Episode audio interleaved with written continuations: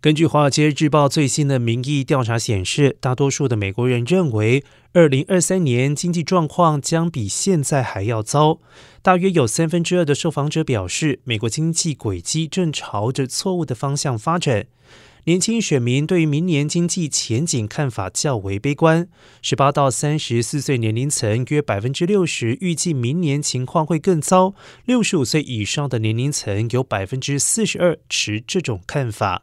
民调显示，汽油价格和整体通膨缓和，随着通膨而来的金融压力正趋于稳定。但是，面对 FED 对抗通膨的作为，持负面看法者略多于持正面看法者，分别为百分之四十和百分之三十六，而百分之二十四没有给出任何的评价。